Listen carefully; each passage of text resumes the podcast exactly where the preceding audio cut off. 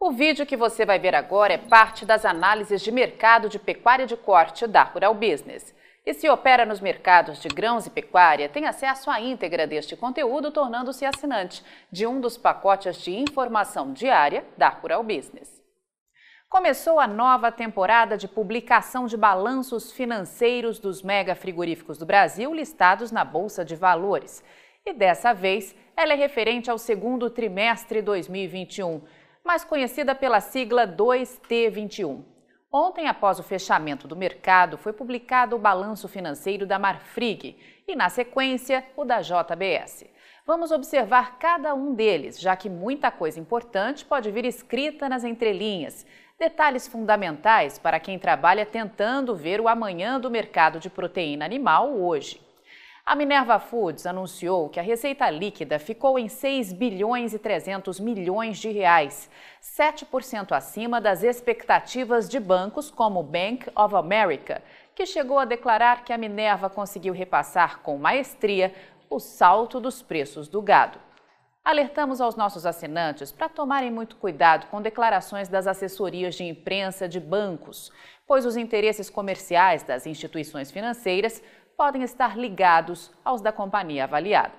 A Minerva Foods, que opera na Bolsa de Valores do Brasil com o código BIF3, é hoje a maior exportadora de carne bovina na América do Sul e informou nesse balanço financeiro que as perspectivas para a segunda metade do ano estão cada vez mais positivas, com o cenário global voltando à normalidade e a reabertura das economias dando suporte a segmentos importantes como o turismo e food service, consolidando a aceleração do consumo, não somente no mercado externo, mas também nos mercados domésticos da América do Sul. Veja com atenção que na declaração da Minerva estão contidos antigos alertas de nossa equipe de pecuária de corte aqui da Rural Business, de que teríamos no ano de 2021 um mercado com forte alta nos valores do gado gordo e da carne bovina por causa dos baixos estoques de gado nos campos de pecuária de corte do Brasil. A Minerva ainda reportou no balanço financeiro que o mercado global segue com fundamentos bastante sólidos com demanda aquecida e oferta restrita. Assim, acreditamos que o movimento de retomada da economia global propiciará ainda mais oportunidades aos exportadores de carne bovina do nosso continente. Mas essa é uma faca de dois gumes, já que ao mesmo tempo em que as margens de venda aumentam, os custos do frigorífico explodem.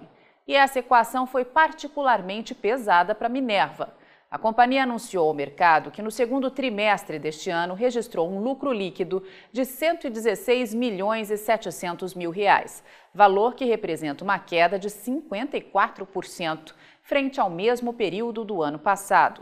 O balanço financeiro mostra ainda que o lucro antes de juros, impostos, depreciação e amortização o EBITDA, na sigla em inglês da companhia, atingiu 544 milhões e 900 mil reais no período, um recuo de 7,7% no mesmo comparativo.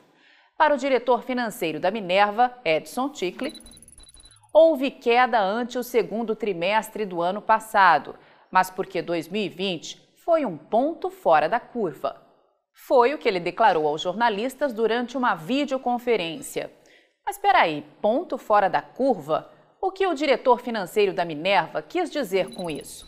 Na verdade, na nossa visão, ele não quer dizer nada mesmo. A declaração é apenas uma frase ambígua usada tanto para quem soube quanto para quem não soube lucrar durante o período do Corona Money.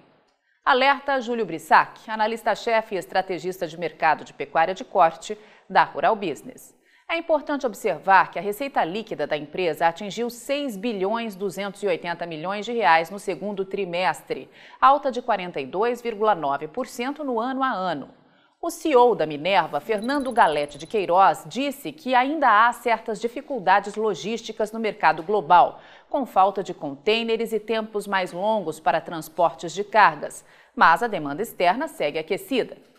Como sabemos, a tal falta de contêineres vem sendo usada como argumento há meses por parte dos mega frigoríficos do Brasil. Mas o assinante precisa prestar atenção em um ponto: é que com ou sem problemas, Juntos, os frigoríficos exportadores de carne bovina do Brasil fecharam os primeiros sete meses de 2021 com um recorde de faturamento, tanto em dólar como em reais, que é o que mais interessa para essas empresas. E o valor da tonelada exportada também segue em alta. A Minerva disse ao mercado que a Ásia continua sendo o grande vetor comprador da sua carne bovina e que a China tem destaque ainda maior, já que no segundo trimestre de 2021, cerca de 36% da receita de exportação tiveram origem no mercado chinês. A Minerva também tenta passar ao mercado que, no setor de carne bovina em geral, o cenário é de recuo nas vendas do Brasil para a China, em volume e em receita. Mas não é bem assim. Na verdade, como já mostramos aos nossos assinantes, os frigoríficos exportadores de carne bovina do Brasil estão vendendo praticamente a mesma coisa de carne bovina para os chineses. E o peso das compras do segundo semestre já começou. O CEO da Minerva confirmou também os antigos alertas da equipe de pecuária de corte da Rural Business de que, ao longo de 2021, a restrição de estoque de gado no mercado brasileiro seria forte e que isso ia gerar alta dos preços do gado no Brasil, pesando no desempenho operacional da empresa. Os abates totais do frigorífico no segundo trimestre, incluindo todos os países em que a Minerva opera na América do Sul, totalizaram 869 mil cabeças, um avanço de 15,5% no ano a ano, puxado pela subsidiária Atena Foods, braço da Minerva que responde pelas operações na América do Sul, exceto no Brasil. Mas a Minerva mostra que no mercado brasileiro os abates recuaram 6% no período, para 323.600 cabeças de gado, conforme disse o dirigente. O diretor financeiro da Minerva acrescentou que, para lidar com o alto patamar de preços da arroba no Brasil, uma estratégia adotada na gestão de fornecedores é adquirir o animal à vista com desconto e utilizar essa margem para custear financiamentos com bancos a prazos curtos, como 60 dias. Eu uso esse desconto com o pecuarista para bancar esse financiamento. Isso não é exclusivo do Minerva. Nas empresas de agro é muito comum, mas é uma boa alternativa, declarou Ticle. Mas será que a Minerva está mesmo conseguindo fazer isso em volume adequado? Neste momento, o problema de todos os frigoríficos do Brasil são os estoques muito baixos de gado para as atuais necessidades de demanda. E a direção financeira de qualquer uma dessas empresas sabe que os preços do gado gordo vão continuar subindo ao longo do segundo semestre. O ciclo da oferta vai continuar negativo e os grandes frigoríficos sabem que as margens do varejo precisam diminuir. A Minerva também não conta que tem uma pedra pesada e pontuda no sapato chamada governo socialista argentino, que com as medidas absurdas contra o livre mercado vai colher um radical enxugamento da atividade de cria de gado, impactando nos planos do frigorífico brasileiro, diz Brissac.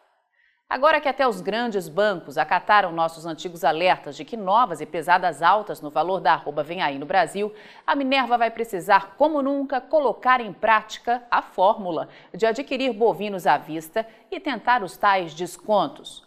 Paralelamente a isso, deve utilizar essa margem para custear financiamentos com bancos a prazos curtos, como 60 dias. Mas, como de praxe, no segundo semestre, o perfil do vendedor de gado gordo é de um produtor mais antenado ao mercado.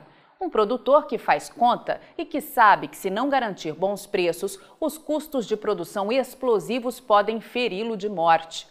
A briga por centavos no mercado físico do gado gordo vai ser pesada e a fórmula da Minerva difícil de ser empregada com sucesso, conclui Brissac. E nesta quinta-feira, dia 12 de agosto, vamos comentar o balanço financeiro da agora americana Marfrig.